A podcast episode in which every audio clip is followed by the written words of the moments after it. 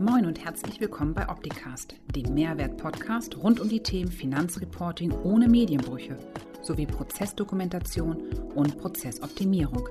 Bleibt informiert mit eurem Gastgeber Paul Liese. Moin Moin aus Hamburg, eine weitere Folge HSP Live um 11. Heute bei mir zu Gast der Christian Schoppe. Hallo Christian. Hallo Paul, grüß dich. Christian, du bist Steuerberater und hast ein Hobby. Magst du erzählen und dich vorstellen? Ja, also mein Hobby sind Verrechnungspreise, man mag es kaum glauben. Äh, ein Spezialbereich des Steuerrechts, äh, irgendwo ganz unten in der, in der Trickkiste. Äh, ich kam dazu über viele Jahre, beginnend als normaler Steuerberater, dann in der Industrie gearbeitet und dann habe ich mir überlegt, wo kann man als durchschnittlich begabter Mensch eigentlich Karriere machen und habe gesehen, dass der, der Bereich Verrechnungspreise, der wächst halt konsequent 15 Prozent jedes Jahr. Und ich glaube, das gilt bis heute. Mhm. Ich gesagt, komm, das machst du mal. Ähm, und habe dann äh, bei Ernst Young, äh, bei KPMG und bei Deloitte gearbeitet. War in den letzten zwei Stationen war ich Partner im Bereich Verrechnungspreise. Und was ich daran halt so faszinierend finde, ist, Verrechnungspreise unterscheiden sich vom normalen Steuerrecht sehr stark, weil im normalen Steuerrecht gibt es meistens ein richtig oder falsch. Also dass die Grenze zwischen richtig und falsch ist sehr eng. Im Bereich der Verrechnungspreise gibt es eigentlich immer Bandbreiten und die Themen, die lösen sich über die, über die Beweislast. Ja, das ist mehr so ein Storytelling. Also ich sage immer, eigentlich wäre ich Romanschriftsteller, aber das ist mir zu schlecht bezahlt, deswegen mache ich Verrechnungspreise. Ist das nicht auch ab und zu mal ein Roman? Ja, absolut. Da werden die tollsten Märchen erzählt, insbesondere in der Geschäftsstrategie und so weiter. Ja. Okay, da kommen wir noch mal gleich zum Punkt. Wenn wir jetzt neue Verwaltungsgrundsätze 2021 seit ein paar Wochen haben, mhm. dann bin ich ja nicht mehr in der Situation, historisch meine Dokumentation zu schreiben, sondern sollte sie immer jetzt aktuell schreiben. Oder habe ich das falsch verstanden? Ja, das ist natürlich eine Dauerdiskussion, die man mit jedem Unternehmen hat. Schreibe ich die Dokumentation jetzt oder schreibe ich sie später? Und welches Recht gilt eigentlich? Und die Praxis ist halt so, die meisten Unternehmen schreiben die Doku, wenn der Betriebsprüfer kommt. Ja, was aus vielen Gründen nicht schlau ist, aber äh, ich sage mal, das ist einfach die Beobachtung. Was man sehen muss, ist, dass bei größeren Unternehmensgruppen die, der Rest der Welt tickt in einer jährlichen Dokumentation. Also in anderen Staaten muss man bestimmte Daten schon mit der Steuererklärung einreichen. Man muss melden, dass man die Dokumentation schon vorliegen hat. Das ist auch ein deutsches Headquarter kann sich dem nicht immer entziehen. Aber der durchschnittliche deutsche Mittelständler sagt, ich warte erst mal, was da kommt. Und wenn die Prüfungsanordnung auf dem Tisch liegt, dann ist Alarm. Ja. Hm. ja, wenn ich das jetzt gleich mache, während ich eine Leistungsbeziehung oder Vereinbarung zwischen zwei nahestehenden Personen habe und entsteht und das gleich dokumentiere, dann habe ich doch auch gar nicht mehr diese großen Themen mit dem Fremdvergleich, oder? Weil ich ja dann den Status heute schon dokumentiere und nicht mehr in Datenbanken gucken muss, wie haben es andere zu dem Zeitpunkt getan. Ja, also das ist aus meiner Sicht auf jeden Fall empfehlenswert, zumal man dann auch noch alle Daten hat. Also das ist ja in vielen Unternehmen so, wenn die Daten archiviert sind, dann kommt man irgendwann nicht mehr dran. Äh, wenn man in fünf oder in sieben Jahren, wenn die Betriebsprüfung nachhakt, was wissen will, dann können die Leute sich nicht mehr erinnern oder sind schon in Altersteilzeit oder in Rente. Also äh, im Nachgang so etwas nachzubauen, ist immer sehr, sehr schwierig. Ja. ja. Und das andere ist natürlich, das ist auch so eine Spezialität der deutschen Finanzverwaltung die liebten natürlich diesen Price-Setting-Approach, also dass man sehr zeitnah guckt, was habe ich an Daten verfügbar, macht eine vernünftige Planung und das gilt dann auch. Ja, das Problem ist natürlich in der Praxis immer, wenn es schief geht und meine Planung nicht aufgegangen ist, dann kommt der Fiskus doch noch nachher und sagt, naja, äh, hätte man das nicht vorher wissen können. Ja, mhm. Weil der Prüfer hat natürlich mehr Wissen drei Jahre später als man selber. Das stimmt, ja. Das ist halt so, ja. Okay, das heißt, wenn wir hier unser Thema heute Verrechnungspreisdokumentation in der Praxis oder Do's und Don'ts, das erste, was du empfiehlst, ähm, zeitnah dokumentieren und nicht in die Vergangenheit reisen müssen.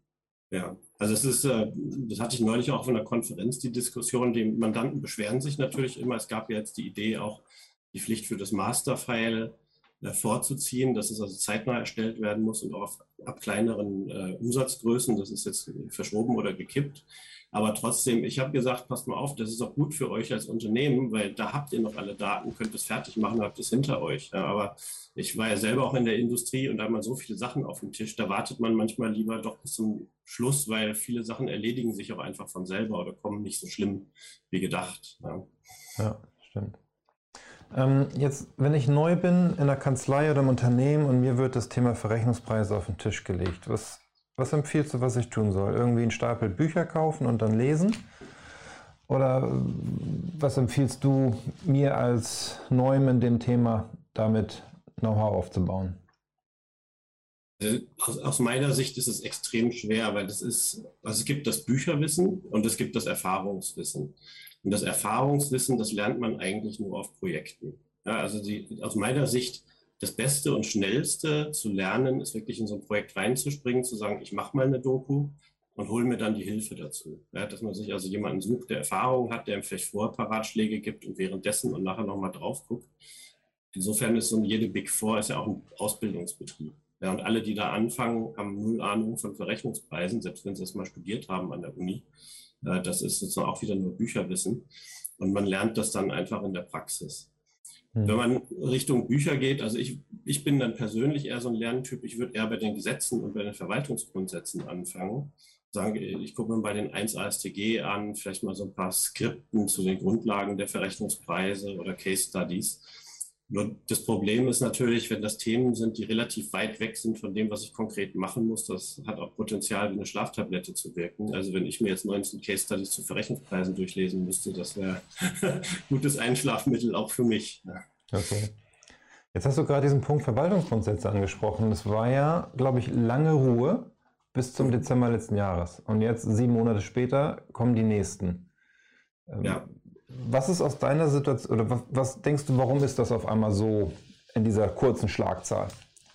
Also ich glaube, das kommt einfach daher, man hat ja Ende der 90er und Anfang der 2000er hat man so einen großen Rundumschlag gemacht mit ganz vielen Verwaltungsgrundsätzen, Gesetzesänderungen und so weiter. Das kam dann nochmal 2008 mit einer Runde. Und dann hat sich vor ein paar Jahren die Zuständigkeit im BMF geändert. Und äh, die Welt dreht sich natürlich auch weiter. Ja. Man hat also sehr viel auf OECD-Ebene getan. Und das war jetzt einfach mal Zeit, die Verwaltungsgrundsätze von 1983, die ja noch Geltung hatten, und von 2005 über den Haufen zu schmeißen und zu ersetzen. Ich persönlich finde das auch gar nicht so dramatisch, weil auch wenn man jetzt neue Verwaltungsgrundsätze hat, die dann plötzlich vor einem stehen, das hat sich alles schon angekündigt. Also aus meiner Sicht, das ist keine großen Überraschungen. Die Finanzverwaltung sagt ja auch immer gerne, das sind nur klarstellende Änderungen. Ja, das stimmt zwar vielfach nicht, weil die einfach wirklich was Neues implementieren, was aber in der Vergangenheit schon so gelebt haben. Mhm. Aber ich finde es ganz spannend. Ich habe mir die Sachen durchgelesen, aber ich fand die auch, also das erste Schreiben aus dem Jahr 2020 zu den formalen Fragen, das fand ich ehrlich gesagt ein bisschen hässlich. Ne? Also okay. da wird richtig zugunsten der Finanzverwaltung Stimmung gemacht, aber das ist ja auch nur Meinung der Finanzverwaltung das Schreiben, was jetzt vor ein paar Wochen rauskam, zu den inhaltlichen Sachen, fand ich gar nicht so verkehrt. Also es war inhaltlich aus meiner Sicht, waren wichtige Themen aufgegriffen und die waren auch meistens ganz vernünftig und moderat behandelt. Ja. Das heißt, wenn ich mich in dem Thema einarbeiten möchte, nehme ich mir die Grundsätze vom Dezember 2020 und die jetzt von vor ein paar Wochen Genau. Und legt damit los. Lesen, 1 ASTG lesen, gründlich. der sieht immer, man denkt, so ist nur ein Paragraph, aber der ist halt elend lang und es gibt, glaube ich, noch ein 1 ASTG dazu. Ja. Ähm, aber das wäre so mein Einstieg. Gesetz lesen, Verwaltungsgrundsätze lesen, da kriegt man so ein bisschen mit, was am lebenden Objekt passiert. Äh, wenn man dann wirklich sich ernsthaft damit beschäftigen will, kann man auch mal in die, in die OECD-Leitlinien reingucken, die ja zum Teil jetzt auch in deutscher Sprache vorliegen. Ja. Also, aber es ist, wie gesagt, es ist ein Erfahrungswissen. Es ist sehr schwer, sozusagen schulisch sich von Bord zu stellen und zu sagen, so läuft das. Sonst hätte ich schon lange eine YouTube-Serie dazu gemacht, aber da steigen einem die Leute irgendwann aus. Mhm. Das heißt, ähm, das, was wir eben gerade besprochen haben, lesen und dann in den ersten Fall stürzen. Genau, reinstürzen und sich jemanden suchen, der einem da ein bisschen helfen kann. Mhm. Wie, wie, gehst du vor oder was empfiehlst du jemandem vorzugehen, wenn man im ersten Fall ist? erstmal die Unternehmensstruktur an sich zu dokumentieren, dann die Verbindung zwischen den Gesellschaften zu dokumentieren oder gehst du eher, sagst du, ich möchte die Transaktion aus dem ERP-System haben, um zu gucken, welche Sachen sind überhaupt geflossen? Was ist so dein Ansatz? Also es hat eigentlich zwei Aspekte. Das, das eine ist, dass man natürlich Informationen beschaffen muss in einem relativ großen Umfang und auch über verschiedene Bereiche hinweg. Also ich habe es mit einem großen Konzern zu tun, da ist es relativ schwer, das zu beschaffen, weil einige Sachen sind halt rechtliche Fragen, man hat finanzielle Fragen, man hat unternehmerische Fragen. Ähm, das heißt also, das Thema Informationsbeschaffung ist ganz wichtig. Aber das Zweite, was vielleicht mindestens genauso wichtig ist, nicht von den Informationen erschlagen zu werden. Also ich erlebe das immer wieder bei Anfängern. Ich glaube, das gibt sogar einen Denkfehlernamen, das heißt Availability Bias. Also ich habe sozusagen ganz viele Informationen an einer bestimmten Stelle bekommen zur Konzernstruktur, zu Produkten, äh, zur Konzernstrategie, die irgendwo veröffentlicht ist. Das wird dann umfassend beschrieben. Aber die eigentlichen Fragen, die werden völlig ausgeblendet. Ja, weil die, die eigentliche Frage, die eine Verrechnungspreisdokumentation beantworten soll, ist, warum glaubst du, lieber Steuerpflichtiger, dass deine Verrechnungspreise richtig sind? Ja. Und die Antwort auf die Frage, die kann recht einfach sein. Ja, also es, ich, ich empfehle immer jedem zu sagen, macht euch doch am Anfang mal eine Tabelle. Welche Transaktionen habt ihr? Wie habt ihr die bepreist? Und einfach mal in einfachem Deutsch, warum glaubt ihr, dass es richtig ist? Also Darlehen, Zinssatz 2%. Warum 2%? Ja, das ist ja die Frage, die die Dokumentation stellt. Und wie jetzt die Konzernstruktur ist und was für Produkte das Unternehmen produziert, ehrlich gesagt, das weiß doch jeder Betriebsprüfer vorher schon, der sich ein bisschen schlau gemacht hat im Internet. Ja. Hm. Und da, da, da, fangen ja immer die Schwierigkeiten an. Aber wie gesagt, vor, vorneweg ist immer die Frage, welche Informationen brauche ich, um auch nicht dreimal oder fünfmal die Sachen zu fragen. Und hinten raus ist die Frage, wie verarbeite ich die aber? Weil das ist auch so, wenn man, wenn man sich überlegt, was ist der größte Fehler, wenn man eine Verrechnungspreisdokumentation erstellt? Da gibt einen großen Fehler, der kommt auf verschiedenen Ebenen wieder und der heißt zu viel schreiben. Ja, also man muss halt sehen, dass man quasi irgendwo die, die Gewichtung hält und alle Themen beleuchtet, ja, aber auch wirklich alle Themen hinten raus behandelt. Und das ist natürlich, wenn man jetzt keine Erfahrung hat, wiederum der Vorteil bei einer Software, dass man da natürlich durch so einen Prozess geleitet wird und äh, quasi alle Sachen systematisch abgefragt werden. Und ich habe das früher, ich sage mal, ganz simpel gemacht. Ich habe einfach im PowerPoint-System gearbeitet und gesagt, schreibt nicht mehr als eine Folie zu jedem Thema. Ja. Welche Schriftgröße? Das ist die ganz pragmatische Lösung. Ähm, aber das ist natürlich der Vorteil bei der Software, dass man die Schmerzfragen irgendwann auch beantworten muss. Die kann man dann nicht leer lassen. Ne? Da gibt es halt wahrscheinlich irgendwo ein Feld, wo man sagt, äh, welche Methode wendest du denn jetzt an? Ja. Und da gibt es hundertseitige Big Four-Dokumentationen, wo man verzweifelt sucht, welche Methode die nutzen wollen. Ja? Also das ist, äh, das ist so das eigentlich Schlimmste. Und man, man ist es so gewohnt zu denken, je mehr ich schreibe, desto besser. Aber ich sage mal, man kann einen Betriebsprüfer eigentlich auch auf, notfalls auf einer Seite zur Verfügung stellen, wenn es einfache Transaktionen sind und sagen, pass mal auf, das habe ich gemacht, das ist der Preis, darum glaube ich, dass es richtig ist. Mhm. Das ist die eigentliche Frage, nur da steigen halt viele aus. Also insbesondere dann bei Warentransaktionen. Man sagt also, warum ist jetzt der Preis richtig? Da wird's, aus verschiedenen Gründen wird es da schwierig. Weil ist aber ein so, ein so ein praktisches Thema ist, Anfänger denken immer, die Preisvergleichsmethode wäre gut. Ja, also nehmen wir einen typischen deutschen Mittelständler mit 30 Tochtergesellschaften, der sagt, ich habe ein einfaches Verrechnungspreismodell, jeder zahlt den gleichen Preis.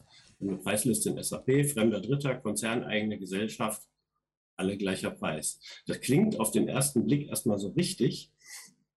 Aber wenn die Struktur größer wird und plötzlich Ergebnisverwerfungen auftreten, dann fragt man sich, warum. Und dann stellt man fest, die Fälle sind aber unterschiedlich. Und jetzt unterschiedliche Fälle mit dem gleichen Preis zu behandeln, das ist nur vordergründig richtig, aber nicht, wenn man hinter die Kulissen schaut. Also als Beispiel eine, eine Konzernvertriebsgesellschaft, in der Regel hat sie so wie ein Showroom, sie hält mehr Techniker vor oder wenn man jetzt denkt an Textilversand, die muss halt auf der Köhe sitzen oder bei euch in Hamburg auf der Mönckebergstraße, während ja. der fremde Dritte, der setzt sich halt irgendwo ins, äh, in irgendein äh, Outlet-Center und hat da eine günstige Miete. Und das führt dazu, dass wenn man ehrlich ist, wenn man einfach Preisvergleich betreibt im Konzern, die Preise an fremde Dritte in der Regel höher sind als an verbundene Unternehmen was auch in Ordnung ist, weil die verbundenen Unternehmen in der Regel mehr machen müssen als die fremden Dritten. Ja, aber das, das in die Köpfe reinzukriegen, ist sehr schwierig und das ist auch, glaube ich, ein wichtiger Hinweis am Anfang. Die Preisvergleichsmethode, die ist nicht so gut, wie man denkt. Also insbesondere bei Warenlieferungen funktioniert die nicht sehr gut. Wo sie gut funktioniert, ist bei äh, Finanztransaktionen natürlich, wo man Zinsen jetzt bepreisen muss. Oder so. Aber das ist so eine typische Falle. Ja. Aber wenn man den Weg geht, stellt man fest, unsere Verrechnungspreise passen ja gar nicht. Und ich denke, das. okay. Das heißt, eigentlich lerne ich doch dann erst, wenn ich in der ersten Prüfung bin. Ja, also man braucht natürlich so einen gewissen Schatz an Betriebsprüfungserfahrung auch. Ne? Den muss man natürlich nicht selber sich erwerben. Da kann man natürlich auch dann Leute fragen, die schon eine gewisse Erfahrung damit haben. Ähm, und in der Tat ist es auch so, die Betriebsprüfungsthemen, die wiederholen sich sehr stark. Also es ist jetzt nicht so, dass man sagen müsste, jede Betriebsprüfung ist total anders. Ja, ich würde eher sagen, jede Dokumentation ist anders, aber die Betriebsprüfung, die haben sehr oft die gleichen Themen. Also bestimmte Themen, die immer wieder kommen, sind beispielsweise das Thema Konzernmarke. Ja, dass ich sage, ich habe in Deutschland eine Marke registriert und der Betriebsprüfer sagt nun, die muss an die ausländischen Konzerngesellschaften verrechnet werden. Ja? Hm. Das ist so, so ein typisches Thema. Oder ähm, ich habe Kosten, die im Land anfallen, wo der Betriebsprüfer sagt, die muss ich rausbelasten. Oder ich habe Auslandsgesellschaften, die sehr profitabel sind. Ja, das kann ich auch vorsehen, dass dann Betriebsprüfer nicht glücklich sein wird. Da brauche ich entweder eine gute Geschichte oder ich muss das ändern. Und ähm, also so gesehen ist das schon so ein bisschen vorhersehbar, was da kommt. Ähm, was natürlich nicht vorhersehbar ist, ob und inwieweit die Betriebsprüfung wirklich die Sachen intensiv prüft. Was, was mir sehr oft auffällt, und hatten wir auch im Vorgang mal darüber gesprochen, dass viele Unternehmen sich schwer tun zu sagen, ich mache einfach mal proaktiv eine Dokumentation. Das liegt daran, dass viele Unternehmen einfach seit drei Zyklen super durchgekommen sind. Da kommt der Betriebsprüfer, lässt sich ja. die Transaktionsvolumen geben, ist zufrieden und das war's. Aber ich erzähle dann immer die Geschichten, die doch sich häufen, dass dann plötzlich mal ein neuer Betriebsprüfer kommt. Der alte geht in Rente und dann kommt so ein Scharfgemachter vom Bundeszentralamt für Steuern oder von irgendeinem Landesamt, so ein Klassenkämpfer, und der stellt alles auf den Kopf. Und da stehen dann die Mandanten da und wissen gar nicht mehr, wie ihnen geschieht. Ja, weil, da plötzlich zweistellige Millionen Euro Beträge im Raum stehen als Anpassung. Und das ist halt dieser Effekt. Ähm, ich komme, ich habe sozusagen jahrelang Ruhe. Ich kümmere mich gar nicht um meine Verrechnungspreise. Ich dokumentiere auch nichts Ordentliches. Und dann kommt einer, der sozusagen mal so richtig das brutal durchflügt. Und dann stehe ich da, unvorbereitet. Mhm. Aber ist, ist das nicht so, dass das in den letzten Jahren intensiver geworden ist? Es ist intensiver geworden. Also man kann sagen, dass man in den Jahren 2003 bis 2008 hat man noch relativ locker geprüft. Dann nach der Finanzkrise kam sagen wir, eine deutliche Verschärfung der Prüfungen, habe ich zumindest so wahrgenommen. Und was auch dazu kam, witzigerweise mal bis zum Jahr 2008 hat man eigentlich Zinsen regelmäßig vergessen beim Thema Verrechnungspreise. Dank der Finanzkrise und der Ausbildung durch die Bildzeitung ist natürlich jeder zum Finanzexperten geworden, sodass dann nach 2008 also Finanztransaktionen in jeder Hinsicht äh, in den Fokus gerückt sind. Und ähm, also ich denke, dass das andere ist natürlich auch ein Generationenthema in der Finanzverwaltung, ja, weil viele einfach noch Glück hatten mit dem alten Betriebsprüfer. Aber die Verrechnungspreisprüfungen an sich, die von den Profis, will ich mal sagen, gemacht werden, die sind schon teilweise recht aggressiv. Ja. Und funktionieren auch, ich sag mal, früher in meiner Jugend war es so, man hat mit dem Betriebsprüfer geredet und gesagt, komm, du kriegst die Position, ich krieg die, wie können wir das denn ordentlich verhackstücken? Aber da, es werden einfach Maximalpositionen aufgemacht und dann heißt es, es bleibt alles offen bis zum Schluss. Wenn wir uns hier nicht einigen, dann geht alles in die, in die Streitigkeit rein. Also, also ich will das jetzt nicht über einen Kamm scheren. Es gibt natürlich auch sicherlich viele Betriebsprüfungen, die ganz vernünftig durchlaufen. Und bei mir kommen sicherlich auch häufiger mal die schrägen Fälle an von der Auswahl. Aber äh, also Entwarnung kann man dann nicht geben. Und ich würde sagen, wenn jetzt nach der Corona-Krise, die wir jetzt gerade hinter uns bringen, die Staatskassen überall leer ist, dann wird das überall auf der Welt sicherlich noch mal schärfer kontrolliert werden. Weil für den Staat sind Verrechnungspreise toll. Wenn ich eine Umsatzsteuerkorrektur habe oder irgendwelche Rückstellungen rausschmeiße, das bleibt im Land und das dreht sich in den Folgejahren um. Da, da, passiert ehrlich gesagt unterm Strich gar nicht viel. Bei Verrechnungspreisen kriege ich eine Steuereinnahme als Staat und die bleibt bei mir. Da hat der andere Staat das Problem oder das Unternehmen. Ja. Ist es nicht auch einfacher, in Verbindung mit den Verrechnungspreisen aus Sicht der Finanzverwaltung mehr zu erlösen als mit einer rein Betriebsprüfung, Verfahrensdokumentation, Buchführung und dergleichen? Ja, absolut. Also ich komme natürlich auch einen Fall an. Also wenn ich jetzt eine Dönerbude hätte, dann würde ich auch die Kasse prüfen, nicht, nicht die Verrechnungspreise. Ja. ja. Aber äh, in einem großen Konzern, ehrlich gesagt, das sind so, man, häufig ist es so, die normale Betriebsprüfung, die läuft irgendwo so nebenher durch, aber die finanzielle Musik bei den großen Unternehmen und bei den großen Mittelständlern, die spielt im Bereich Verrechnungspreise. Ja, weil wie gesagt, wenn ein Betriebsprüfer die Vorratsbewertung anpasst und sagt, ihr habt vier Millionen mehr Vorräte, sagt das Unternehmen Dankeschön. Im Ergebnis passiert gar nichts, weil ich noch latente Steuern buche und im Folgejahr hole ich mir das Cash wieder, ja. Äh, weil ich das sozusagen in der Buchhaltung umdrehe. Bei Verrechnungspreisen bleibt halt dauerhaft was hängen und ja. man hat auch größere Beträge, also man hat ja viel größere Hebel dabei. Ja, und das ist halt der formelle Mangel in der Dokumentation schon der Aufhänger für diese Gespräche. Ja, das, das ist auch eine spannende Diskussion, die man immer hat, weil wenn man mal in die, in die Urzeiten zurückgeht, so Anfang der 2000er hat der Bundesfinanzhof ja mal entschieden, äh, im Zweifel für den Angeklagten, äh, wenn sozusagen die Finanzverwaltung nicht nachweisen kann, dass die Verrechnungspreise absolut falsch sind, dann darf sie auch nicht korrigieren. Ja, also äh, ich glaube, der, der, technische Tenor ist, die, die Verrechnungspreise müssen mit hoher Wahrscheinlichkeit falsch sein und die Finanzverwaltung muss eine bessere Lösung bringen. Was natürlich bei so einem Wischiwaschi-Thema wie Verrechnungspreisen relativ schwierig ist. Und deswegen kommt die Dokumentation ins Spiel, weil die dreht die Beweislast um. Also wenn ich keine verwertbare Dokumentation habe, dann heißt es, darf der Betriebsprüfer zu Lasten des Steuerpflichtigen schätzen. Das heißt, der Vorteil, den ich vorhatte, der wendet sich gegen mich, weil wenn ich diese ganze Bandbreite zu Lasten des Steuerpflichtigen anwende, dann kann das halt richtig wehtun. Und äh, das, ich sage mal, das ist der Grund, warum man in Betriebsprüfungen meistens zuerst die Verwertbarkeit der Dokumentation diskutiert. Ja, also da, war, früher war das eigentlich regelmäßig so, die Betriebsprüfung bestreitet die Verwertbarkeit, stellt eine Prüfungsfeststellung raus, dass es zu einer Anpassung kommt, weil man irgendwas frei schätzen kann und das war's. Da sind die Betriebsprüfungen natürlich auch ein bisschen, bisschen erfahrener geworden, weil diese Fälle haben die am Ende selten gewonnen. Also man hat zwar viel Arbeit in den Unternehmen produziert, aber man kann als Unternehmen natürlich auch im Nachgang noch die Verwertbarkeit herstellen. Also hm. teilweise bestritten, aber es ist, äh, glaube ich, die herrschende Meinung. Wenn die Dokumentation unverwertbar ist, kann man sie nachbessern. Das heißt, wenn wir, der finanzielle Schaden groß genug ist, dann hat man am Ende irgendwann eine verwertbare Dokumentation. Ja? Das heißt, das, äh, das geht an der Stelle dann ultimativ selten schief. Aber ich sage mal, das praktische Problem ist natürlich, wenn man sich jetzt mal in die Rolle eines Betriebsprüfers ähm, setzt und sagt, ich komme in ein Unternehmen, ich frage nach der Dokumentation. Ja, dann gibt es ein Unternehmen, das sagt, muss das wirklich sein und können wir nicht noch drei Monate mehr Frist kriegen und da ist wieder jemand krank und wir kriegen die Informationen nicht. Und das zweite Unternehmen, das sagt, ja, ich gehe mal gerade zum Drucker und drucke Ihnen das aus. So, der, der, zweite Betriebsprüfer, der kann seine Akte füllen, der ist froh, dass er den Fall prüfen kann, der ist auch froh, wahrscheinlich, wenn er den Fall schnell schließen kann, weil die Betriebsprüfer werden auch an der Fallzahl und an der Bearbeitungsgeschwindigkeit gemessen und offiziell gar nicht an den Mehrergebnissen. Ja. Und der zweite Betriebsprüfer, also der, der erste, der sozusagen nichts bekommt, der setzt sich erstmal schmollend in die Ecke, fängt an zu googeln, fängt an mit Mitarbeitern zu reden und hat dann nachher irgendwelche Hirngespinste, von denen man ihn gar nicht mehr runterbekommen kann. Deswegen ist es so aus, aus Compliance-Sicht eigentlich auch schlau zu sagen, ähm, ich habe die Doku schon mal fertig ja, und die sollte dann auch ganz gut fließen und gut aussehen. Gibt es da eigentlich ein Schriftformerfordernis oder kann ich die auch mündlich vortragen?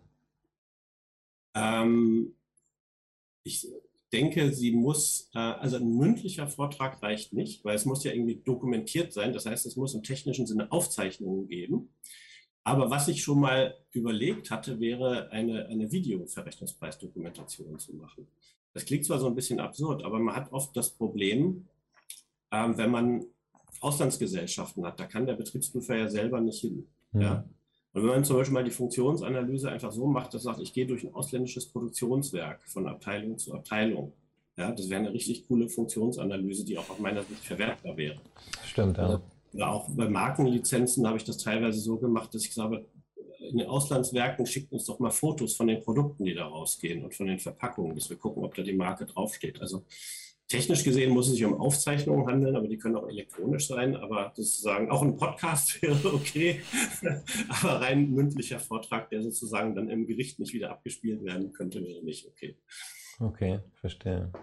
Ja, spannend. Guck mal, so schnell ist fast eine halbe Stunde um, ne? Und das zu ja, genau. einem so vermeintlich trockenen Thema, aber ich finde es total spannend, was da passiert. Da vielleicht ein Thema, was für Anfänger auch noch wichtig ist zu verstehen. Die Frage ist natürlich, wie schwierig ist das eigentlich, eine Verwertbarkeit herzustellen? Also man redet ja immer von einer verwertbaren Dokumentation. Und was ich immer versuche, den Leuten zu erklären, guckt mal ins Gesetz. Im Gesetz steht drin, die, die, negativen Rechtsfolgen knüpfen sich an eine Dokumentation, die im Wesentlichen unverwertbar ist. Ja, also es ist vom Zungenschlag her ein bisschen was anderes. Also muss schon was Wesentliches fehlen. Da habe ich auch mal einen Artikel zugeschrieben. Und ich würde sagen, die herrschende Meinung ist eigentlich die, wenn ich 51 Prozent der Anforderungen erfüllt habe, dann bin ich eigentlich safe. Ja, wobei das natürlich immer wieder eine qualitative und quantitative Frage ist. Also wenn ich mhm. ganz dezidiert sage, ich habe äh, Kosten verrechnet, einen Kostenaufschlag von 5%, weil das bei der EU Joint Transfer Pricing Forum sagt, das wäre okay, dann ist das eigentlich schon qualitativ sehr hochwertig und vielleicht höher zu werten, als wenn ich jetzt die Produkte des Unternehmens nochmal im Detail darstelle. Ähm, und äh, meine Meinung ist sogar noch ein bisschen weiter. Ich glaube, dass ich sogar mit noch weniger als 50 Prozent durchkommen müsste, weil ich dann immer noch nicht im Wesentlichen unverwertbar bin. Aber da möchte ich so ein bisschen den, den Anfängern, über die wir jetzt auch so ein bisschen sprechen, die Angst nehmen, äh, wo wir in der Praxis oft von reden, ist so ein Vier-Minus-Ansatz. Ja, also ähm, man, man sollte nicht denken, dass eine Dokumentation, die jetzt besonders umfangreich und besonders gut ist, einfach viel besser ist. Weil das Kriterium, was man erreichen muss, ist einfach nur, äh, entweder man ist im Wesentlichen unverwertbar oder man ist halt nicht im Wesentlichen unverwertbar. Und die Hürde ist ehrlich gesagt nicht sehr hoch. Ja? Das heißt, man, ich will, ich will damit den Anfängern so ein bisschen die Angst davor nehmen. Ja? Also äh, wenn man quasi systematisch durch den Prozess geht und letzten Endes ist das ja so, die Finanzverwaltung hat quasi einen Fragenkatalog, der quasi in der Software ja auch abgebildet ist. Und wenn man zu jeder Frage nach menschlichem Ermessen eines ordentlichen Steuerbürgers eine vernünftige Antwort gibt, dann ist das mhm. völlig in Ordnung. Ja, da ist man schon, schon besser als manche andere, die dann auf Lücke spielen. Das stimmt, ja. Und das ist mir einfach wichtig, dass, dass die Leute das verstehen. Also so eine Dokumentation muss auch nicht ein Riesenwerk sein. Ja, man muss halt wirklich alle Fragen, die gestellt sind, mal vernünftig beantworten. Ja. Und dann, dann ist es auch okay. Welchen Vorteil habe ich eigentlich als Unternehmer mit so einer Verrechnungspreisdokumentation? Weil wir haben jetzt ja immer nur aus dem Blickwinkel für die Prüfung und die Finanzverwaltung gesprochen. Gibt mhm. es für mich als Unternehmen auch einen Vorteil, das zu tun und deswegen das ganze Thema aus einem anderen Blickwinkel betrachten zu können? Ja, das ist auch wieder erstaunlich. Das ist so, so ein bisschen ein paralleler Fall zu den Unternehmern, die plötzlich mit einem scheußlichen Betriebsprüfer aneinander geraten. So gibt es auch Unternehmer, die plötzlich mit einem scheußlichen Staatsanwalt wegen irgendwelchen Steuerhinterziehungsthemen aneinander geraten. Da kommt dann immer das Thema Tax Compliance. Mhm. Ja. Weil ich kann natürlich, es ist ja in der Welt seit, seit der Enron-Pleite und Savans-Oxley Act und so, in meiner Jugend war es noch so, man muss einfach richtig machen oder falsch, aber heute geht es ja sehr um die Prozessdokumentation. Also da, wenn man sagt, es ist zwar schief gegangen, aber auf dem Papier hatte ich eigentlich einen guten Prozess, ist man so ein bisschen geschützt. Ja? Ja. Und da sind dann doch viele Unternehmen, die, also wenige, die es proaktiv machen, aber es ist ehrlich gesagt, wenn sie ein großes Unternehmen haben, dann haben sie ganz schnell mein Strafverfahren wegen einer Umsatzsteuer, wegen einer Lohnsteuer, wegen einer Zollgeschichte im Hals. Das ist relativ normal in dem Bereich. Und dann wird aber so ein Geschäftsführer, der einen grauen Brief am Samstag nach Hause bekommt, nervös und sagt, was machen wir? Dann kommen die Rechtsanwälte und sagen, pass mal auf, wenn du eine Compliance-Dokumentation hast, also so zeigst, dass du einen Prozess hast, dann bist du sagen wir, zu einem gewissen Grade geschützt und kannst zeigen, ich habe ja alles getan, was ich konnte. Und da kommt das Thema Verrechnungspreis-Dokumentation rein. Ne? Wie mache ich Verrechnungspreis-Compliance im Bereich Verrechnungspreise? Da gibt es verschiedene Ansätze und ähm, ich sage mal, ein pragmatischer Ansatz ist einfach zu sagen, ich mache zeitnah die Dokumentation und gucke mir die einmal im Jahr an. Weil dann habe ich immer noch Zeit zu reagieren, entweder in der Steuererklärung oder im nächsten Jahr etwas glatt zu ziehen, was in einem Jahr mal schiefgegangen ist. Und das ist für mich so der, der pragmatische, einfache Ansatz, etwas, was man sowieso machen muss, dann halt nicht alle vier Jahre einmal zu machen, sondern einfach einen Prozess zu implementieren und äh, da gibt es auch also Äußerungen der Finanzverwaltung, die sagen, also wenn jemand zeitnah dokumentiert, dann zerstört das eigentlich den subjektiven Tatbestand der Steuerhinterziehung. Dann habe ich ja eigentlich mal den Sachverhalt quasi mir angeguckt und kann zeigen, ich habe mir da Gedanken zu gemacht, positiv. Also das ist der Vorteil eines Unternehmens aus meiner Sicht. Das heißt, die Möglichkeit, mir einen Vorsatz zu unterstellen, geht gegen Null die geht dann gegen Null. Es sei denn, ich habe wirklich was getrieben und das eine Thema unter den Tisch fallen lassen, dann kann es auch nach hinten losgehen. Aber ja. wenn ich wirklich einfach nur, ich sag mal, sauber arbeiten will, ich würde, wenn ich in so einem mittelständischen Unternehmen wäre, also ich habe ja auch überlegt, wieder in, in, in, die Industrie zu gehen, aber das ist mir einfach zu Gefahren geneigt. Aber wenn ich so eine Steuerleiterposition hätte, dann würde ich sagen, macht bitte jedes Jahr die Dokumentation und dann möchte ich sozusagen, dass man sich einmal einen halben Tag zusammensetzt, die alle anguckt, bespricht und guckt, hat man irgendwelche Probleme und ein kleines Protokoll zu schreiben. Das wäre sozusagen mein, mein Text-Compliance-System im Bereich Verrechnungspreise. Das wäre jetzt nicht so, ich sage mal, wie ein professioneller Rechtsanwalt das empfehlen würde. Die gehen dann noch ein bisschen anders ran. Aber äh, das ist aus meiner Sicht etwas, was effektiv und pragmatisch ist. Ja, vielen Dank für diese wertvollen Tipps. Was Müssen wir noch ergänzen oder sagst du soweit alles benannt? Ich glaube, die wichtigsten Themen haben wir besprochen. Das, ja. Wie steige ich ein? wovor muss ich Angst haben? Wovor muss ich keine Angst haben? Ja. Ähm, ja. Also ich habe verstanden, Angst muss ich nur dann haben, wenn ich gar nichts mache. Genau, also wenn ich im Blindflug bin, dann weiß ich halt nicht, woran ich bin. Ja. Genau, so ist das. Ja Mensch, Christian, vielen Dank für deine Zeit und deine wertvollen Impulse. Ähm, von daher, wenn Fragen sind, liebe Zuhörer, Zuschauerinnen und Zuschauer, Zuhörerinnen, dann gerne posten unter den entsprechenden Videos auf den Plattformen. Mhm. Ähm, der Christian ist auf LinkedIn gut aktiv und auch ansprechbar. Ähm, wenn ihr dort direkt Fragen habt, dann meldet euch bei ihm. Dann kann er euch sicherlich da einen oder anderen Tipp geben und unterstützen. Christian, vielen Dank für deine Zeit. Ich wünsche dir ein tolles Wochenende. Bleib gesund. Danke, Paul. Grüße nach Hamburg. Schönes Wochenende. Und auch ein kurzer Hinweis zur nächsten Woche. Ähm, am kommenden Freitag, schauen wir mal ganz kurz in meinen Kalender, haben wir einen Termin, nämlich da geht es um das Thema, wo ist das Ende meiner Pflicht als Berater oder in der Kanzlei einen Mandanten motivieren, etwas zu tun. Beispiel. Ich weiß als Kanzlei, mein Mandant sollte eine Verfahrensdokumentation haben oder eine Verrechnungspreisdokumentation, wie gerade gelernt. Ähm, ich weise meinen Mandanten darauf hin, der Mandant ignoriert mich aber wo hört meine Pflicht auf? Wo kann ich beruhigt nach Hause gehen und sagen, okay, ich habe alles getan, der Mandant weiß, was zu tun ist, er tut es nicht, ich kümmere mich um was anderes.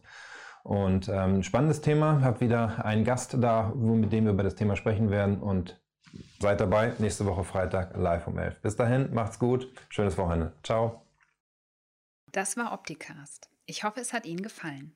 Für alle Neuigkeiten von HSP folgen Sie uns gerne auf Facebook, YouTube, LinkedIn, Xing, Twitter oder Instagram. Tschüss, bis zum nächsten Mal.